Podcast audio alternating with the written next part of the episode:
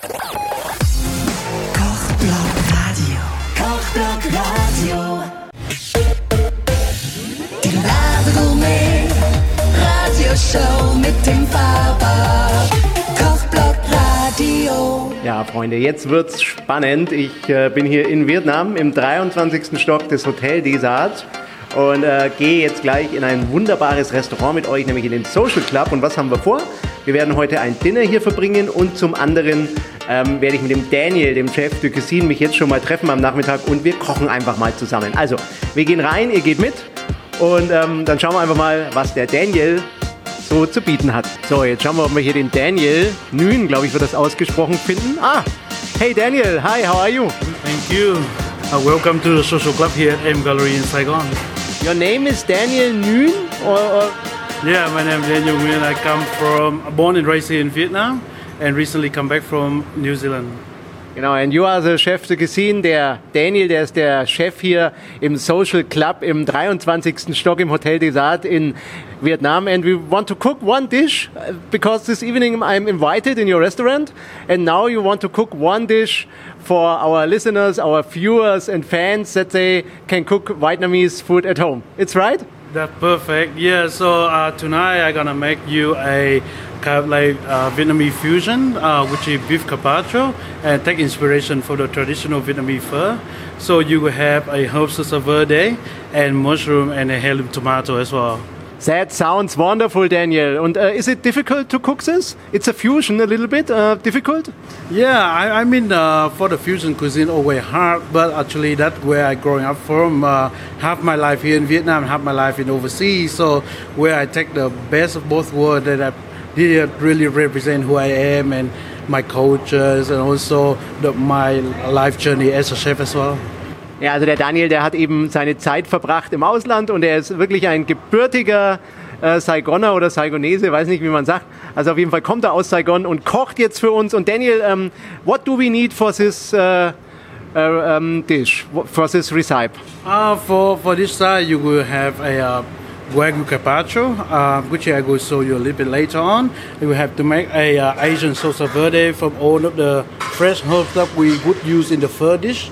Um, then you have a lemongrass, uh, cashew, nut, cashew nut, lime juice, and also garnishes. You would have heirloom tomato, porcini mushroom, and also the smoked salt. Okay, Daniel, uh, then let's go. So here we go. Uh, firstly, I show you how to make the Asian salsa verde from the very fresh herbs in Vietnam. You have coriander, basil leaf, the Thai basil, uh, the native Vietnamese uh, basil, and also the traditional herb as well.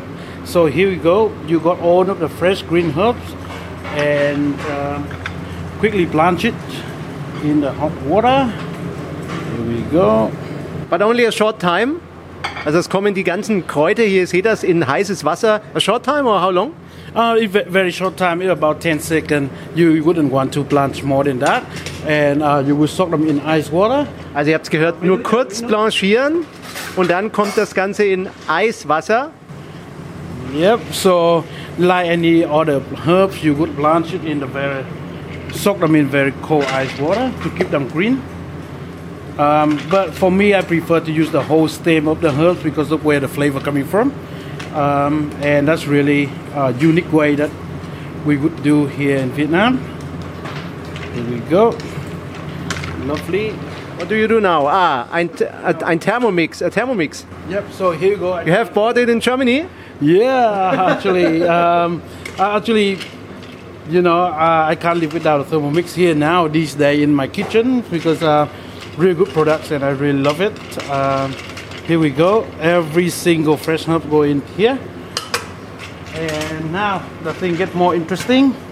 So what, what you're gonna do is you process them good as pesto. So you would have a herbs, blanch herb, and then you would have uh, chopped uh, lemongrass. Also, you have nut, the cashew nut. Here you go. Um, like um, little bit zing up with the lime juice. Here we go. Let me. And now things get even more interesting uh, when I started use a very native Vietnamese product, which is the fish sauce. Here we go. So you know, in Vietnam, you cannot live without really fish sauce. So why not? Why I'm not season my uh, self, uh, my. Fish sauce, I think it's traditional for Vietnam and typical. Uh, there are different qualities. Uh, yes, there are different quality fish sauce, and um, these days you will have a lot more fish sauce um, in the supermarket shelf these days. Um, but you know, good quality fish sauce is where you have a very good um, flavor, deep, rich, but it without give you too much uh, saltiness. I have heard uh, you have to wait uh, one year for good fish sauce. Also ich habe den Daniel gerade gefragt, ob es unterschiedliche Qualitäten gibt. Er sagt ja, natürlich. Und äh, ich glaube, das muss ein Jahr äh, ähm, fermentieren. Is, is it really uh, good fish sauce after one year? Uh, yeah, usually the fish sauce will be fermented at least a year, but some of the fish sauce, uh, good quality fish sauce, you have five or ten years, just like wine. You know, a little bit aging and uh, processing, and it's just really interesting and very funny how you will see the color is changing, the flavor is changing as well, and different fish does have different flavor too. Wow, and this is the best fish sauce, yeah, in Social Club is the best fish sauce. Um, this is the fish sauce that all our customers love it. Uh, it might be not the best for the Vietnamese, but the one that's very good for your guy. Genau, aber you're the best. You're the best in Vietnam. For me. Also jetzt hat er das alles in den Thermomix. Schaut mal, wie schnell das geht. Und das ist wirklich so eine Fusion, vietnamesisch. Und der Danny hat mir erzählt, er war in Australien. So here you go. You got a very lamb zingy green color, uh, almost like pesto. Mmm, ha. Delicious. Yeah, I, I hope so. More fish sauce. Yeah, even more. I can't get enough of it. Yeah. So, so it does is the lamb juice not only give you acidity, cut through the fattiness uh, of the dish, but also give it very keep the herbs very green and light. Also ich sage euch, ich liebe diese Fischsoße. Ich koche da auch häufig zu Hause mit. I cook at home very often with fish sauce. Yeah. Actually, yeah. Uh, a lot of Vietnamese people on these days they will cook fish sauce, and um, not only Vietnamese, but you will see slowly a lot of people get more familiarized with Asian cuisines where the fish sauce is very uh, important. So what does it? What do we do now, David? Uh, so now we're starting to garnishing the plate and finish up the pl- uh, plating up for you guys the dishes. So here we go. You have our carpaccio. So what, what we're gonna do is I quickly uh, dress it with a little bit of this one smoked salt. That where you got a little bit paprika, seaweed powder, uh, freeze rice, um, coriander leaf, a little bit of salt. So we would season uh, the beef with that, so they have a little bit flavor through it. Garnish these with a little bit of mushroom crumb just like you're building up a playground basically. So you have dress your beef with a little bit of truffle oil. So give a little bit mushroom uh, feel very lightly. Drop the beef in just like so. Here you go. So here you go. You have some lovely heirloom tomato. Um, and what we're to do is we really slide them um, the good quality of them. So that's why i try to uh, do the least thing to it if possible to keep the flavor. I dress with a little bit basil oil. And again i use the same type salt. So very you what you would like to achieve here very natural uh, garnishing. So um, it landing you know like the beef there almost almost like a beef salad but you would garnish it in the way that you know in the most natural form as possible i have a little bit of mushroom confit You make this yourself? yeah I make it Well, how, how do you make it? so why does is the uh, mushroom i cut the top of the mushroom and confit slowly in a little bit thyme and the truffle oil so it gives you a little bit more depth of flavor It's a very nice idea. Yeah, so I, I mean, you know, for me, the earthiness uh, of the truffle oil will uh, give a bit, a little bit more edginess to the dish, and a little bit radishes. Ah, from Germany. Oh yeah, Radieschen aus Deutschland. but yeah, so that's why I, I, you know, like for me, uh, cooking all about traveling and your experiences uh, elsewhere, and um, yeah, and finally, I will uh, dressing with a little bit of herbs or the pesto. That I, that I, do the green pesto.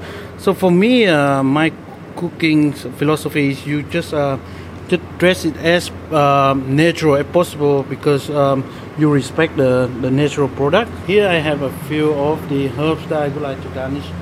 It's almost like building up a garden. And um, and of course, you know, like uh, just like you have your own house and you imagine that you know you would like to do different tree in different part of the garden. So here I have a pho stock that I cook out from a um, pho stock. So I have cooked down from oxtail and a little bit hoisin. So all the ingredients that you would go with the pho. And what I do, I dress up with a little bit of uh, olive oil to almost make a quick dressing out of the pho flavor.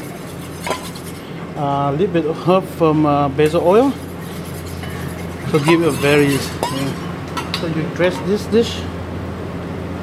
Mm. So here you go. Now is the very last step of the dish. Uh, confit in olive oil for an hour. Um, and it give the richness to the dish as well. So give a little bit color, a little bit richness. And here we go. Yeah. So here we go. You would have a uh, social club uh, beef carpaccio pho style Vietnamese infusion. Wow! Congratulations! Thank you.